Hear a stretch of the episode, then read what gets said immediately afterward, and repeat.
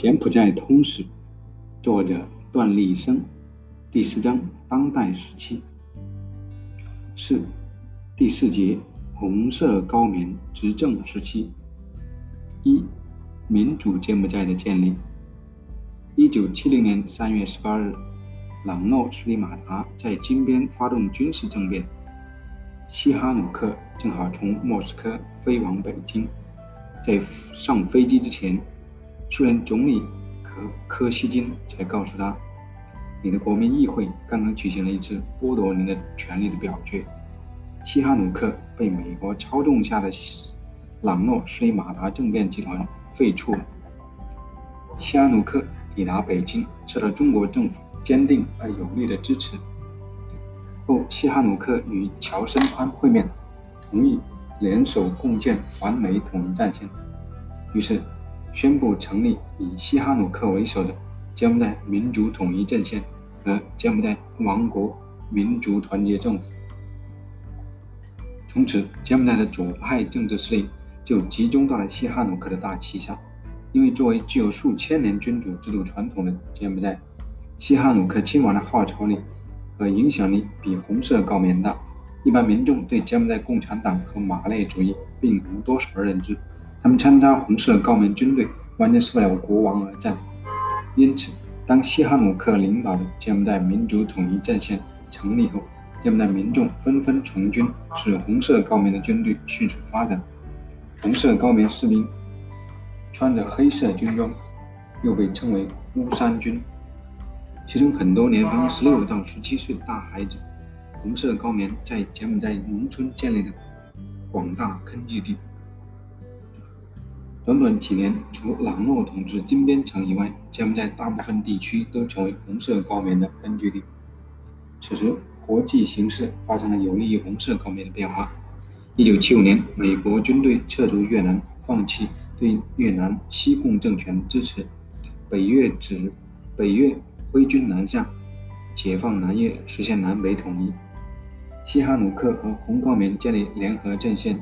红色高棉武装力量迅猛发展，朗诺政权岌岌可危。一九七五年四月七日，红色高棉军队攻入金边，朗诺及手下的官员纷纷逃离，金边宣布解放，柬埔寨共产党成为执政党。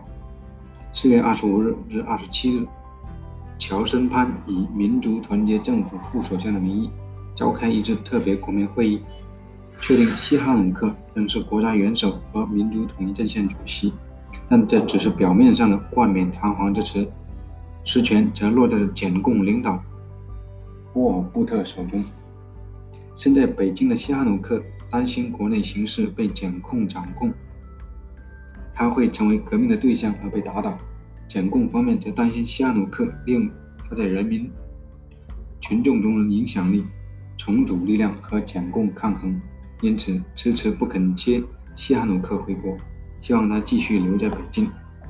一九七五年九月，西哈努克回国后，却被软禁在王宫中，到一九七九年一月，都一直处于同外部世界隔绝的环境之中。一九七六年起，柬共将国名改为民主柬埔寨，公布新宪法，明确宣布废除君主制，不设国家元首。至此。西哈努克企图保持王国政体的继续担任国家元首的愿望落空。四月，作为柬埔寨民族统一阵线主席的西哈努克宣布退休。柬埔寨民族团结政府首相宾奴率全体阁员辞职。四月十四日，民主柬埔寨第一次全国人民代表大会签署公报，接受西哈努克的退休声明和宾奴的辞呈。解除西哈努克国家元首职务，西哈努克获得一个民族英雄的称号和每年八千美元的养老金，依旧处于被软禁的状态。柬埔寨进入红色高棉全面执政时期，柬共总书记波尔布特成为民主柬埔寨的最高领导人，他的理论、思想和言行对日后柬埔寨的历史发展进程起了至关重要的作用。二，波尔布特其人及红色高棉的统治。波尔布特原名沙罗绍特一九二五年三月，出生于柬埔寨棒同省棒施外县波利斯布村。六岁到金边莲花社读书，九岁出家当小沙弥，十二岁还俗，十五岁进正规学校，先后就读于棒站和金边中学。波尔布特青少年时期的成长路线跟他的姑姑奈克桑洛有很大关系。奈克桑洛在当时柬埔寨的国王西索瓦莫尼旺。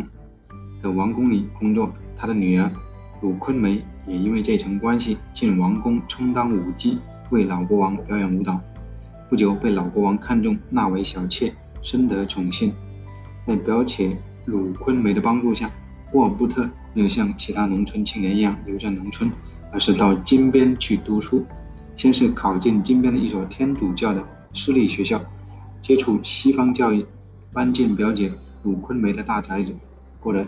衣食无忧的生活，后于1949年毕业于金边技术学校，这是当时柬埔寨唯一一个中专技校，并以优异的成绩获得赴法国留学的奖学金，进入巴黎沃日拉尔无线电学校学习。如果按照常规顺序发展，他将成为一名杰出的工程师。可是，在法国留学期间，他接触了马克思主义。第二次世界大战以后，东欧出现很多共产主义政权。巴黎的左派共产主义群体也很活跃，在法国共产党领导下，诞生了由来自越南、老挝、柬埔寨的留学生组成的印度支那共产主义联盟。布尔布特和其他十多名柬埔寨留法学生，包括乔森潘、英萨利、宋谢等，于1950年暑期组成了第一个柬埔寨马克思主义小组，成为日后创立柬埔寨共产党的骨干成员。八月，他到南斯拉夫参加修建萨格布萨格勒布市的一条公路，目睹了共产党领导下社会主义国家的真实情况。一九五二年七月回国后，便参加高棉解放运动，进入丛林，参加抗法武装斗争。柬埔寨共产主义运动的发生与印度支那地区民族解放运动密切相关。一九三零年，胡志明在法属印度支那建立印度支那共产党，发展越老检党员作为第三国际的一个支部。二十世纪五十年代初，柬埔寨尚无自己的独立革命组织，所谓高棉解放运动，实则依附于胡志明领导下的越南同盟会。一九五三年一月，波尔布特加入高棉解放运动，在越南领导下工作。一九五二年二月。印度支那共产党在越南北部召开第二次代表大会，决定解散统一的党组织，由越南、老挝、柬埔寨三国共产主义者独立建党。次年六月二十八日，柬埔寨的山玉成、肖兴、杜思木等人组建组成建党宣传委员会，筹备组建柬埔寨人民革命党。一九五四年，日内瓦会议达成协议。越南人必须全部撤出柬埔寨，使高棉解放运动失去领导和经费支撑而濒临解体。但艰难育成了柬埔寨，正如沃尔布特所言，这也是柬埔寨革命运动独立成长发展起来的一个历史性机会。从1955年起，柬埔寨革命者脱离越南劳动党的控制，开始筹备自己的政党。1957年，高棉共产主义者完成了党章的起草，经过两年的讨论修改。一九六零年九月三十号，在金边火车站附近的一栋楼里召开高棉劳动党第一次代表大会，正式成立高棉劳动党。与会代表十一人，正式代表九人，代表一千名党员，选举出三名中央委员会委员，总书记是杜思木，副书记是农信，波尔布特是常委。一九六二年，杜斯遇害身亡，波尔布特接替他成为总书记。一九六六年，高棉劳动党改名为柬埔寨共产党，亦被称为红色高棉。波尔布特的名字为世人所知，是一九六三年，因为这个名字出现在西哈努克政府的通缉名单上。柬埔寨共产党成立之初，以推翻君主专制和资产阶级专政为奋斗目标，故与西哈努克政府处于敌对状态。一九六五年，波尔布特从柬埔寨经老挝步行至河内，受到越共领导的隆重接待。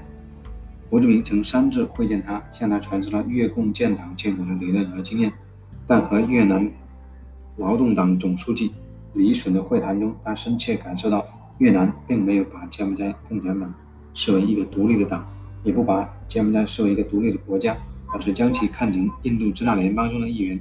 因此，萌生了让柬共摆脱越共的思想，这意味日后波尔布特与越共关系恶化埋下伏笔。一九七零年三月十八日，柬埔寨发生朗诺斯里马达政变。西哈努克流亡中国，波尔布特说：“西哈努克已经被推翻了，我们现在宣布接受他参加民主团结阵线。”言辞之间流露出得意和自负。他并没有想到，正是由于后来西哈努克的加入，形成柬埔寨广泛的反美民族团结统一战线，才使柬埔寨的革命形势发生很大变化。红色高棉军事力量在短短时间内由弱至强，迅猛发展。于一九七五年四月十七日攻陷金边，使朗诺政府垮台，让柬埔寨历史进入红色高棉执政时期。沃尔布特作为柬埔寨共产党的总书记，革命胜利后很快变成柬埔寨的一号大哥。他认为共产主义运动在苏联、中国都实行的不彻底，他要让柬埔寨成为彻底的共产主义社会的试验田。他完全背离马克思主义的基本原理和实践，用法国空想社会主义、柬埔寨农民的乌托邦意识。以及生攀硬套来的苏联、越南的革命理论来指导他的革命实践。他让柬埔寨跑步进入共产主义，在短时期内实现无阶级差别、无城乡差别、无商品交易、无货币的共产主义社会。为了巩固他的政权，在三年八个月的执政时间里，沃尔布特进行了九次大清洗。清洗的对象除了旧政府的官员和军人以外，商人、知识分子、僧侣都无一。能够幸免。他认为这些人难以改造成适应新社会的人，不如将其肉体消灭省事。就连党内的革命战友，只要对他的路线方针稍有异议，也会遭到诛杀。一九七六年，波尔布特在一次党的会议上宣布，党的躯体已经生病，接着就开始清理阶阶级队伍，中央高层领导几乎被清理殆尽，包括内政部长、经济财政部长。农业部长、公共工程部长、情报部长、通讯、贸易、工业和橡胶种植业部长、国务委员第一、第二副主席、主管经济的副总理，乃至前共两位主要创始人福宁和胡荣，都遭到了肉体消灭。福宁和胡荣是乔森潘，福宁、胡荣和乔森潘是柬共高层领导仅有的三名知识分子，并称“红色高棉三贤士”。与乔森潘不同的是。福宁、胡荣都曾公开公开批批评过波尔布特的极端主义做法，对知识分子表示同情。因为他们二人与西哈努克结盟，将对波尔布特的极左路线不利，所以他们率先遭到清洗。军队方面，将在革命军总参谋部的人员，除总参谋长宋城以外，全部被捕杀。即使宋城本人，也在1997年被冠以反叛的罪名被处决。宋城全家十一人都无幸免。一九七五年四月，金边金全城大撤退是一场柬埔寨人心柬埔寨人心中挥之不去的梦魇。红色高棉部队占领金边后才两天，高音喇叭中便传出来这样的声音：“父老乡亲们，不得不离开这座城市。美国人就在十公里以外，他们马上就要开始轰炸。”身着黑衫的红色高棉士兵手持步枪驱赶城中群迅速转移，连让他们收拾行李时间都不给。数以百万计的男女老幼蜂拥入城，奔赴乡下，途中缺粮缺水，饿死病死无数。不愿离开城市的居民，或者以耽误撤离，或以抗命的罪名遭到处决。一夜之间，拥有两百万人口的金边立即变成一座空城，鬼影重重，十分恐怖。许多城市居民几经辗转。逃到深山老林，以刀耕火种的方式维持生存，又因口粮不足、医药奇缺，许多人死于霍乱、疟疾、水土不服。继金边大撤退以后，马德旺、棒站、贡布、财真、石居、菩萨、棒清扬、茶礁、棒同、棒训等大中小城市也相继上演全城居民大撤退的闹剧。所谓美国飞机来轰炸，这是一个借口。其实际目的是要消灭城市资产阶级，消灭城乡差别，把全国人民都变成农民，退回到自给自足的农耕社会。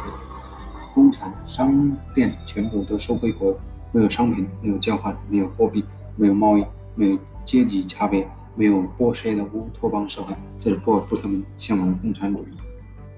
在红色革命革命队伍中，货币废除了，实行供给制，这大部分穿一样的黑色衣服，戴一样的红格途径，家庭解体了，分别隶属于男女劳动队，已婚夫妇不得住在一起，婚姻由安卡安排。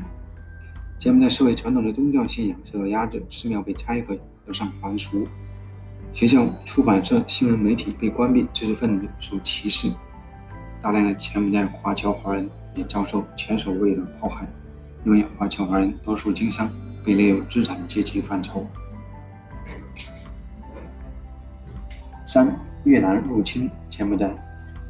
一九七八年圣诞节，越南在苏联的支持下大举入侵柬埔寨。出动二十万地面部队、五五百辆坦克和装甲车及数百门大炮，突然发动清柬战争。民心丧尽的红色高棉政权在两周内迅速崩溃。一九七九年一月七日，金边被越南攻占，波尔布特率领亲信仓皇逃入深山密林。越南对柬埔寨入侵并非偶然突发事件，而是有深刻的历史背景和各种政治原因。首先，从历史上说，越南多次入侵柬埔寨，并于18世纪中叶完全占领柬埔寨，使其成为越南的保护国。这种基于历史原因形成的大越民族主义思想和侵略扩张传统，对越共领导人有根深蒂固的影响。其次，20世纪30年代，为了反抗法国殖民主义，胡志明曾提出建立印度支那民主共和国联邦的构想。并在共产主义的支持下成立了以越南为领导的印度支那共产党，这些都是导致越共产生地区霸权主义的诱因。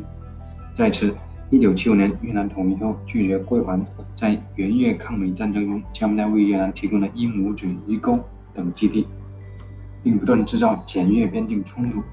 最后，在政治上，越南投靠苏联，与中国交恶。在这些背景下，越南的地区霸权主义迅速膨胀，导致。发生出兵柬埔寨的军事行动。从国际形势来分析，越战期间，中越之间曾是亲密的战友。为了支援越南抗美战争，中国人民做出了巨大的牺牲。一九六九年，随着胡志明主席的逝世，越共的亲中派群龙无首，亲苏的李隼掌握了党和国家领导权。而此时，中苏分裂越来越明显。一九六九年珍宝岛之战是中苏第一次兵戎相见。一九七零年基辛格访华，中美关系解冻。一九七一年，中华人民共和国取代台湾当局加入联合国，恢复常任理事国席位。一九七二年尼克松访华，这些都让苏联和他的越南追随者感到不痛快。从红色革命方面来分析，一九七八年波尔布特怀疑东部军区存在一股反对势力，便对东部地区进行清洗。造成东部军区领导人韩尚林、洪森等带领数万居民逃往越南。波尔布特命令军队进入越南境内追杀，越南不能接受这种无视国家主权的行为，遂与红色革命举行谈判。一九七八年四月，双方谈判未果，越南便将逃入越南境内的柬埔寨人组织起来，成立柬埔寨救国民族统一战线，由韩尚林、洪森、谢欣领导，作为反对红色革命的先锋部队。为越南大举入侵柬埔寨开路。一九七九年一月八日，越军占领金边后第二天，越南在金边拼就了一个以韩尚林为领导的柬埔寨人民革命委员会。一月十日，柬埔寨救国民族统一战线改名为柬埔寨人民革命党，由越南控制的柬埔寨人民共和国宣布成立，韩尚林担任总理。紧接着，越南派出大批武装工作队和军政顾问。深入柬埔寨农村，帮助韩尚林建立从中央到地方的各级政权。一九八一年，柬埔寨人民共和国颁布新宪法，韩尚林改任国务委员主席，殷守望任总理。韩尚林早年是柬埔寨共产主义运动的重要骨干之一。一九三四年出出生波罗缅省。一九七五年至一九七九年红色革命执政时期，韩尚林。担任过红色革命部队的师长、省委书记。一九七八年，因为成为波尔布特政治清洗的对象，而逃往越南。十二月三日，韩尚林在越南组织柬埔寨救国民主统一战线、洪森谢欣等一批脱离波尔布特集团的原红色高棉人士成为中坚力量。历年初，他随清检越军回国，在越南扶持下建立了一个新政府——柬埔寨人民共和国，并担任人民革命委员会主席。一九八一年，成为柬埔寨人民革命党新执政的人民党的全身的总书记、国民会议国会主席。一九九一年，任柬埔寨人民党名义主席。一九九三年，被西哈努克国王任命为国王高级顾问。一九九八年。任国会第一副主席，二零零四年连任国会第一副主席，二零零六年三月接任国会主席。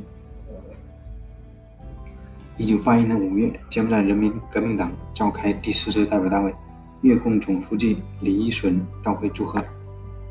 大会选举宾所望为党的总书记，宾所望任职仅八个月，当年由韩尚林接任总书记，江西任政府总理。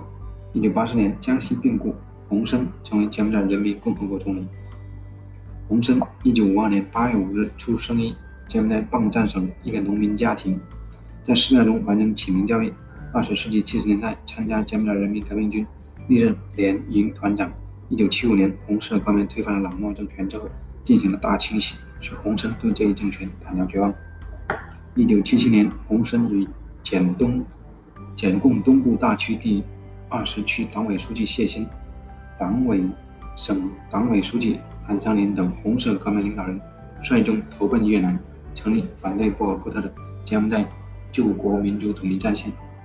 一九七九年一月七日，越军攻入金边，推翻了红色革命政权。次日，柬埔寨人民共和国革命委员会宣布成立，韩尚林为该委员会主席，洪森为委员会委员兼外交部长。一九八一年，洪森出任柬埔寨人民共和国政府副总理兼外交部长。一九八四年到一九八五年，当选为总理兼外交部长，成为当时世界上最年轻的政府总理。当越军于一九七九年一月八日攻陷金边后，布尔布特领导的红色革命部队因众叛亲离，变得不堪一击，八万人的军队被打得七零八乱，最后只剩下一万人。退到人迹罕至的深山老林。红色高棉政权倒行逆施，对人权的破坏在柬埔寨国内和国际社会臭名昭著，天怒人怨，波尔布特成为千夫所指的孤家寡人。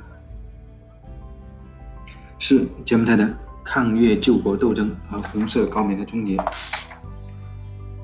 一九七九年一月七日，越南入侵柬埔寨，对红色高棉来说是一场政治灾难，对西哈努克王国来说也是奇耻大辱。一九七五年九月。一九七九年五月，红色革命武装力量退入丛林，洞庭失踪，确立通过武装斗争重新夺回政权的政治路线，对内认称民主柬埔寨。八月二十一日，乔森潘出面重组民主柬埔寨政府，号召全体柬埔寨人民团结起来，不分政治倾向，不管政治派别，共同赶走越南侵略者，推翻韩尚林政权，建立一个独立、统一、和平、民主、中立和不结盟的柬埔寨。九月六日，他们公布了民族大团结阵线的政治纲领草案，其中内容包括保障人民在政治、精神和物质生活的民主自由，扩大民主柬埔寨的各级地方政权，允许私人经济活动和使用国家货币进行自由贸易。同年十二月，宣布停止搞社会主义和共产主义，终止一九七六年颁布的宪法。乔森潘担任政府首脑。波尔布特持续检共中央总书记和政府总理职务，红色高棉重新联合西亚两个力量，共同反对侵略的金边新政权。红色高棉提出的新的政治主张，不仅得到泰国、新加坡等东盟国家支持，也获得世界上所有反对苏权、苏联霸权主义和越南地区霸权主义国家的同情和支持，同时包括美国和欧洲欧洲各国在内。柬埔寨人民的抗越救国斗争进入一个新的历史阶段。一九八一年九月二十四日，反对越南入侵及金边政权的柬埔寨三方势力在新加坡达成协议，共组联合政府。一九八二年七月九日，柬埔寨联合政府正式成立，西哈努克任主席，乔森潘任副主席，宋爽任总理。当然，这个联合政府内部关系松散，各方力量比较悬殊，红色高棉实力最强。红色革命执政时期确立的民主柬埔寨的口号得到了联合国、联合政府的认同，也得到联合国的承认，保持联合国的席位。一九八一年九月，柬埔寨共产党召开全国代表大会，决定自行解散，以示洗心革面、重塑形象。当时检共高层曾经议论通过 重建一个新党，但在如何为新党命名的问题上没有达成共识，只得作罢。十二月六日，检控人发表公报，正式宣布解散，是保留民检武装力量的称号，但人们还是希望称他们红色高棉。一九八二年七月宣布解散的柬共又召开全国代表大会。推举宋城为党的最高领袖，乔森潘因为在一般民众中口碑较好，成为检共对外公开的代表形象。不过，不得以移交权力需要时间为借口，迟迟不肯放权。一九八五年，柬埔寨的内外形势发生很大变化。时任金边新政权总理兼外长的洪森力排众议，寻求与民检和谈。一九八六年，柬埔寨柬埔寨联合政府与金边新政权在军事上形成相持的状态。谁也吃不掉谁。联合政府各派武装力量加起来共七万人，不可能推翻金边政权。上月十七日，西哈努克提出政治解决柬埔寨问题的八点建议，表示愿意建立包括韩商林在内的四方联合政府。同年七月，亲苏的越共领导人李隼去世，亲中的长征掌权，中越关系开始缓和，越南对柬埔寨政策也有所调整，国际形势朝着有利于和平解决柬埔寨问题方向发展。一九八七到一九八八年，西哈努克曾两次亲赴法国、巴黎以红村会谈寻求和解。一九八八年下旬，金边政府代表与抵抗力量三方代表在印度尼西亚首都雅加达举行了非正式会晤，但因分歧严重，会谈没有取得成果。一九八九年四月，金边政府主动将国名改为柬埔寨共和国，将国名由柬埔寨共和国改为柬埔寨国，以示对西哈努克为代表的君主制的容忍。一九八九年七月到八月，柬埔寨。问题国际会议在巴黎召开，参会的有联合国常务理事会五个常任理事国、东盟国家代表、越南代表和柬埔寨四方代表。由于金边政府坚持主张越南从柬埔寨撤军后必须坚持必须维持金边政府现状，反对建立四方联合政府，因此这次会议没有达成任何协议。一八九年十月，越南军队正式撤出柬埔寨，红色革命趁机发动攻势，占领拜仁地区。虽然红色革命取得一些胜利。但不能打破军事上的僵局和政治上的僵局。一九九零年二月三日，夏努克提出将国名改为由民主柬埔寨改为柬埔寨，恢复属一九七零年政变前的救国节和救国歌，以示清除红色革命统治时期的痕迹。民主联合政府改名为柬埔寨民主政府。柬埔寨主席是当然是国家元首。四月九日，啊，新西哈努克又增加九点建议。其中包括民族和解的过渡时期不解散金边政权。一九八零年，联合国安理会通过了全面政治解决柬埔寨问题框架文件，柬埔寨四方均表示接受。九月，柬埔寨四方成立全国最高委员会作为过渡时期联合合法机构和权力来源。全国最高委员会主席由西哈努克担任。各方经过磋商确定。柬埔寨将实行自由的政治制度，公民可以自由组织和加入喜欢的政党。现有的各派武装力量自动裁员百分之七十。去年十月，关于柬埔寨问题的巴黎会议复会，将在冲突各方及十八个相关国家都在达成的协议上签了字。一九九一年夏末秋初，柬埔寨宣布无条无限期停火。十月二十八日，红色高棉领导人乔森潘宋城等访问见面，遭到社会群众袭击。让他们在金边警察的保护上得以脱险，让他们杀到酒店并纵火。因为受到红色革命迫害的群众心中不满，新新的冲突随时可能发生。在这种情况下，连西哈努克都感到待在金边不安全，遂飞往曼谷。一九九二年，联合国做出决定，由巴黎和会十八个签字国派出维和部队和文职人员，共同组建将来联合临时权力机构，为期十六个月。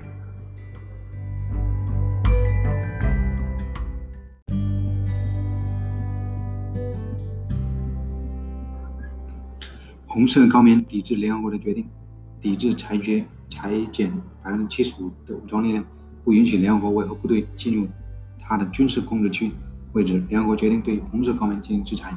在这种情况下，红色高棉领导人依然顽固地坚持固有的立场，不断让金边政权发生武装摩擦，制造冲突。次年一月，金边政权恢复对红色高棉的武装进攻，柬埔寨的政局势重新陷于动荡不安之中。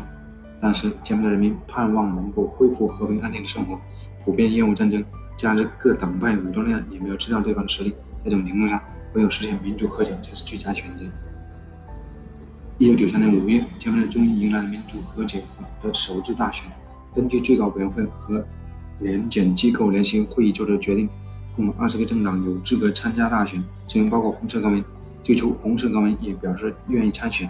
并组成柬埔寨民族团结党作为参选政党，但临近选举又怕败选丢脸，干脆抵制大选，使自己失去了回归社会的最后机会。在一九九三年五月这次大选中，由西哈努克的儿子拉纳内领导的奉行比克党成为柬埔寨第一大党。接下来的第二大党是红色领导人民革命党，宋双领导的佛教自由民主党位列第三。其他十六个参选政党都未能进入议会。七月公布大选结果。人民革命党主席谢欣当选国会主席，拉纳内当选第一首相，洪森为第二首相。西哈努克主持了新政府的就职仪式。九月，新宪法通过。根据新宪法规定，将要恢复君主立宪体制，西哈努克担任国王。红色高棉被摒弃于柬埔寨的政治体制之外。一九九四年七月，新政府通过法案，确定红色高棉为非法组织。红色高棉在金边的办事处被强行关闭。尽管如此，红色高棉仍控制着柬埔寨百分之十的领土，并拥有一定的武装力量。为避免内战再度爆发，新政府发动了和谈攻势，向红色革命人员向政府投诚，并承诺保障投诚人员的人身安全，保护其私有财产，保留原有社会地位及所从事的职业。在这种强大的和谈攻势作用下，1996年9月，英萨利率领所属的两个师率先投诚，在红色革命内部引发轰动效应。因为英沙利是波尔布特的联军，并占领着梅莱山和拜连的大片地区，他的投诚拉开了红色高棉全面瓦解的序幕。西哈努克国王为英沙利颁布了赦免令，允许他在其统治区内实行自治，成立由他领导的民族民主团结运动的政治组织。这一招无疑对波尔布特造成巨大威胁。为防止倒戈行为进一步蔓延，1997年2月，红色高棉扣押了政府。来谈判的军事代表团十六名成员，并将他们全部枪决。随后不久，红色高棉部队又有十多个师脱离波尔布特，参加到英萨列投诚队伍中，最终统统并入政府军。截至一九九七年五月，布尔布特红色高棉已丧失百分之八十的作战部队，龟缩在柬泰边境的几个据点里，处于众叛亲离、走投无路的境地。此时，红色高棉已不能再保持内部的统一。尸变的市场无法压抑。一九九七年春，身为金边政府首相的洪森不顾个人安危，到红色高棉控制下的山后县慰问投诚了原民检海军司令密木等人。因密木与红色高棉军事首领宋城私交甚笃，情同手足，波尔布的闻讯，怀疑宋城企图变节，遂以开会为名，于六月九日。诱杀宋城一家和他的九名部下，这即引起乔森潘等红色高棉领导层的极度恐惧和愤怒。波尔布特预感大事不妙，仓皇出逃，被总参谋长宋城的部下抓获。七月二十六日，公审举行，他被判终身监禁。一九九八年四月十五日，波尔布特因心肌梗死去，终终年七十三岁。霍尔布特去世后，红色高棉迅速土崩瓦解，各种级别的军事将领相继率部走出丛林，纷纷向政府军投诚。六月，江玉郎等五名高级军官率部投诚；七月，马本率部投诚。霍尔布特遗孀梅松也带领随从离开红色高棉。十二月五日，肯农等八位将军率数千人投诚。十二月二十五日，前民检主席乔森潘。和议长农谢脱离红色高棉回归社会，并宣布红色高棉运动正式终结。剩下少数顽固的红色高棉分子依然苟延残喘，直到1992年2月9日，最后的一千七百余名红色高棉分子才被政府军在安龙汶整编。3月6日，红色高棉最后一名重要将领、最重要领导人切春被政府军捕获。历时四十余年的红色高棉运动。终于画上了句号。